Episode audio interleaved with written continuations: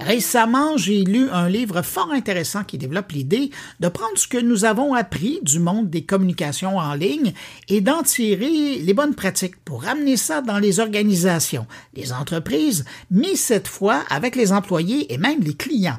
Dans le fond, l'idée n'est pas vraiment bête, voir les gens de notre écosystème du travail comme une communauté d'intérêt à quelque part. Pour parler de cette approche, je vous propose une rencontre avec l'auteur de cet ouvrage intitulé sociable qui vient de paraître aux éditions Septembre. Bonjour Rachel Audimard. Bonjour Bruno. Rachel, ça vous est venu d'où cette idée d'écrire le livre sociable? Écoute, c'est une idée qui me trotte dans l'esprit depuis plusieurs années. J'ai toujours, de un, voulu écrire un livre. Au début, l'intention était peut-être d'écrire plutôt un roman, vu que c'était mon background éducatif dans lequel j'ai étudié, qui était l'écriture. Euh, mais cette notion de vouloir offrir un livre qui permet de regarder pas les médias sociaux comme plateforme technologique. Pour ça, on a plusieurs, plusieurs sources euh, disponibles pour nous, mais de démystifier un peu les comportements d'un gestionnaire de communauté pour les entreprises, c'est vraiment dans les dernières années suite à la pandémie où là, tout d'un coup, on voyait tellement plus de gens être confrontés à toutes ces notions de hey, comment je fais pour activer mes gens quand ils sont derrière un écran? C'était plus limité aux communautés en ligne, maintenant c'était la réalité de presque toutes les entreprises. Donc c'est vraiment venu de là. J'étais curieux parce que quand j'ai vu le titre, mais ben, je me suis dit, ouais, mais c'est aussi le nom de son entreprise à un article près. Il est où le lien là-dedans? Écoute, le lien, il est dans le fait que quand j'accompagne mes clients, que ce soit au niveau euh, des stratégies de marque, que ce soit au niveau des stratégies euh, de communication socio-numérique ou même de communication, les bases sont les mêmes.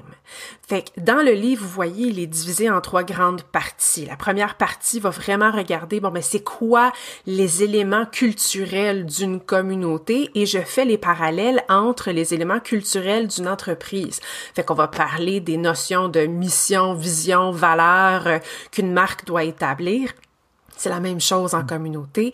Dans la deuxième partie, on va vraiment regarder, bon, ben, quels sont les éléments d'un être humain qui font en sorte, de un, qu'on a besoin d'une communauté, mais surtout, comment est-ce qu'on fait pour répondre à ces besoins-là?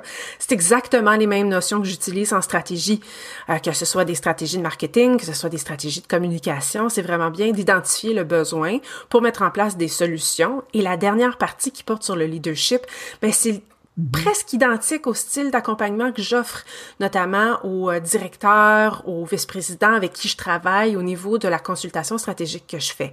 Euh, fait que les parallèles étaient tous là et puis mon approche à la fin de la journée demeure sociable, peu importe ce que je fais. Euh, fait que c'était comme prendre ma marque et de l'appliquer sur toutes les facettes que je voulais introduire aux gens. Mais je reste sur le mot social. Ça m'a vraiment marqué. Hein? Mais on saute dans le livre parce que à, un moment donné, puis c'est présent un, peu partout, vous parlez de communauté sociable. Qu'est-ce que c'est une communauté sociable? Une communauté sociable est surtout une communauté où les interactions entre les membres est très présente. Il y a une euh, méconception, je pense, surtout avec l'avenance euh, des, des, de l'approche publicitaire médias sociaux, je vais le dire comme ça, euh, qui est très le diffuseur qui annonce envers un consommateur. Mm-hmm. et pour moi, ça, c'est pas sociable. Ça, La bonne vieille pratique qu'on trouvait dans les médias traditionnels. Exactement. Exactement. Donc, c'est l'approche média. Mais quand on rajoute ce, qualificatif-là de sociable, on parle définitivement et impérativement des interactions. Donc, pour moi, une communauté sociable est vraiment celle qui met l'interaction entre les membres, donc vraiment le degré de relation par-dessus toutes les autres priorités d'une communauté. Une communauté de pratique va regarder, par exemple, euh, comment partager une information, un apprentissage, le mettre en pratique entre les différentes réalités de, de, ses membres. On peut justement penser à la communauté des professionnels des communications numériques du Québec, qui est une communauté de pratique. Euh, Et qui est un gros succès, petite parenthèse. C'est un beau succès. Puis je pense que ça démontre euh, justement l'importance quand on met à l'avant les relations. Les gens dans la communauté, il y a très peu de contenu euh, qu'on diffuse qui est voici la diffusion d'une histoire. Non, non, non, c'est des des êtres humains qui posent des questions et d'autres êtres humains qui répondent à ces questions-là. Euh, donc ça, pour moi, ça, c'est la base euh, pure d'une interaction sociable. Vous avez fait un petit clin d'œil à ça, puis je vais revenir dans, dans une réponse que vous m'avez donnée. Pour vous, une piste intéressante à prendre pour une entreprise, c'est de peut-être voir leurs employés et leurs clients comme une communauté? Oui, absolument. Parce que il y a une notion intéressante quand on regarde la communauté, puis je vais utiliser la communauté avec un C majuscule dans notre discussion. Une communauté par défaut est pas un groupe uniforme, un groupe euh, homogène. C'est un groupe qui a à l'intérieur de soi des sous-groupes. Euh, on peut penser, si vous pensez à votre entreprise, puis là je m'adresse aux gens qui nous écoutent, pensez à votre entreprise et pensez à tous les qualificatifs que vous pourriez dire pour euh, identifier les petits sous-groupes, les petites cliques qui existent dans votre groupe en tant que tel. Quand on pense à une famille, on recule puis c'est beaucoup plus homogène, on a tous le même nom de famille, on a toutes les mêmes valeurs, on vient tous de la même ADN. Mm, fait que c'est pour ça que pour moi, c'est pas nécessairement une bonne approche à prendre euh, quand on veut avoir une approche de gestion qui répond aux enjeux de tout le monde, mais qui regarde plutôt qui se dit bon ben dans notre équipe, par exemple, on a plusieurs individus qui euh, s'auto-identifient comme faisant partie de la communauté LGBTQ+. Mm-hmm. euh, donc, qu'est-ce que ça pourrait dire en termes des services euh, ou des bénéfices qu'on veut pouvoir leur offrir? Donc, simplement en prenant la posture de « je vois mon entreprise comme étant une communauté », on ouvre la porte à, pouvoir identifier comment on peut mieux euh, répondre à leurs besoins pour qu'ils se sentent à leur 100%, pour qu'ils puissent livrer à leur 110%, pour qu'ils se sentent euh, partie de la gang euh, pendant plus longtemps. Parce qu'on sait que la loyauté, c'est un gros enjeu présentement là, dans nos euh, entreprises. C'est intéressant ce que vous dites parce que la dernière fois que j'ai vu ça être appliqué concrètement, c'est chez Amazon dans les centres de distribution, ils ont des zones, ils ont des écrans qui sont justement selon la communauté à laquelle on fait partie. Évidemment, on peut être interpellé par, par, toutes les, communications, mais il y a un, écran pour la communauté euh, latino, la communauté noire, la communauté LGBTQ. C'est intéressant de voir qu'un gros employeur peut le faire, mais, mais je présume que cette approche-là de voir ses employés, ses clients comme une communauté, c'est encore plus vrai avec ce qu'on a connu pendant la pandémie, puis aujourd'hui, la réalité du travail hybride, parce qu'on est moins physiquement en contact avec ces gens-là, et donc c'est une façon de peut-être réfléchir et penser sa communication avec eux.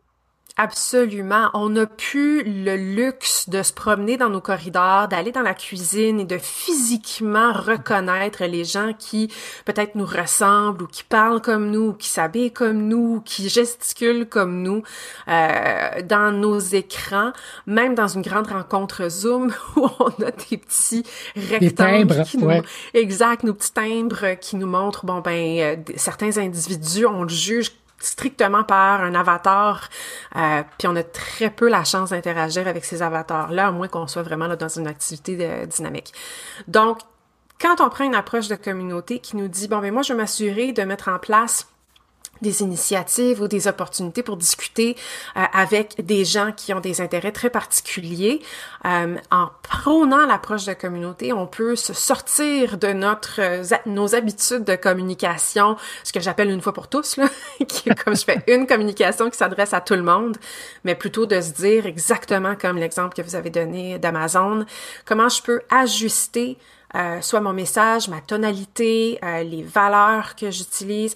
Si je donne l'exemple dans le livre de Desjardins, mhm. qui, eux, ont clairement le délimité de, un, quelle est leur approche euh, de marque en termes de leur personnalité, leur ton. Donc, pour illustrer, Desjardins utilise notamment le, le tu dans leur communication pour vraiment être reconnu par leur communauté dans le temps sur la rue, donc les quartiers auxquels euh, elles offraient des services, mais encore plus à l'intérieur de leur entreprise maintenant qu'elles sont de plus en plus grands, qu'elles sont de plus en plus de départements, de divisions, de services.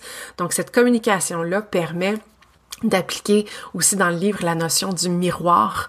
Hein? Une communauté, ce que c'est, ça nous permet de mettre un miroir pour voir qui nous sommes euh, reflétés dans les gens vers nous. Donc ça, c'est toutes des approches miroirs euh, qui sont très porteuses, encore une fois, là, au niveau de, de, de, se sentir reconnu dans nos équipes. Mais, mais cette approche-là, est-ce qu'on l'a fait déborder sur les réseaux sociaux? Est-ce qu'on l'utilise hmm. aussi pour notre marque employeur?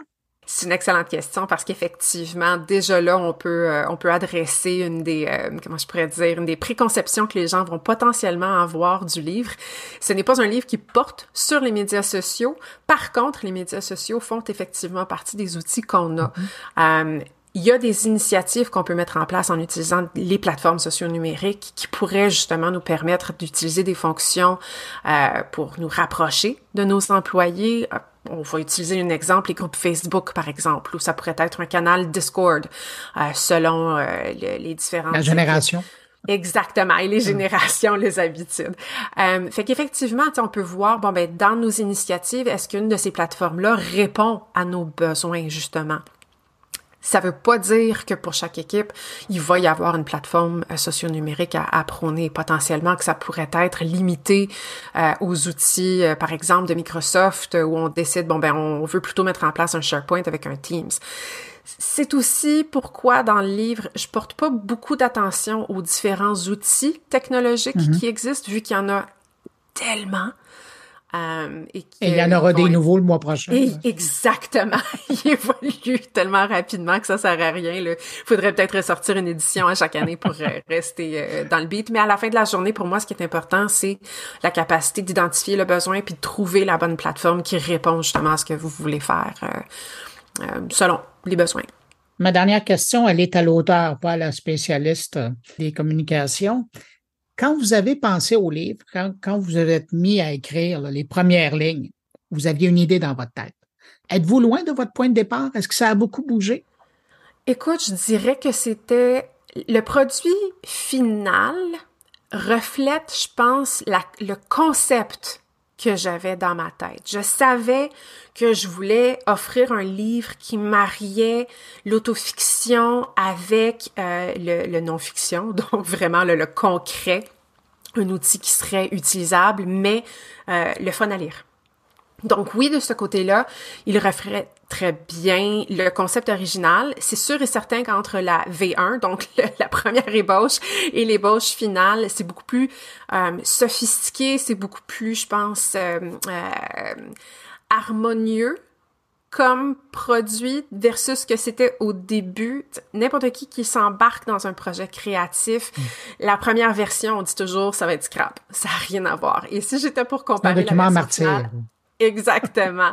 Euh, ma V1, pauvre, pauvre, pauvre elle, euh, elle a, elle a une, une pierre tombale dans mon en avant dans ma cour avec mes décors d'Halloween. Donc, euh, on, pense à elle et on la remercie. vous avez appris quoi dans le processus d'écriture?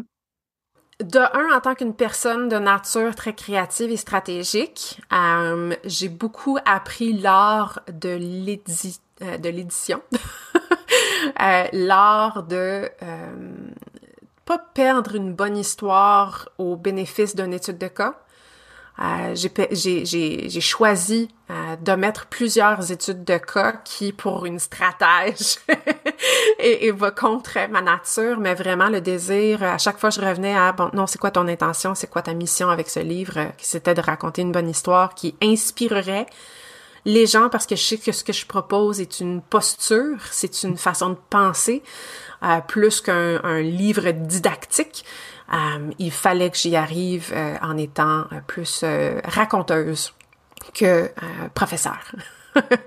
fait que j'ai vraiment apprécié l'art de l'édition à ce degré-là. Alors, le livre sociable, il est publié aux éditions Septembre. On parlait avec Rachel Audima, qui est l'auteur, qui a pondu cette œuvre après de nombreuses années à aider les gens. Bien, finalement, elle partage une partie de son savoir. Et euh, sinon, je vous invite, on l'a mentionné euh, rapidement, mais ça vaut vraiment la peine. Si vous êtes un, professionnel euh, des communications, particulièrement dans le monde du numérique, et que vous ne connaissez pas encore cet endroit-là, c'est vraiment une belle communauté. C'est plus de 12, je pense que bientôt, vous allez avoir 13 000 membres. C'est le, groupe, c'est professionnel des communications numériques du Québec. Rachel Aude-Simard, merci d'avoir pris de votre temps pour répondre à mes questions. Merci à vous, Bruno. Au revoir. Bye.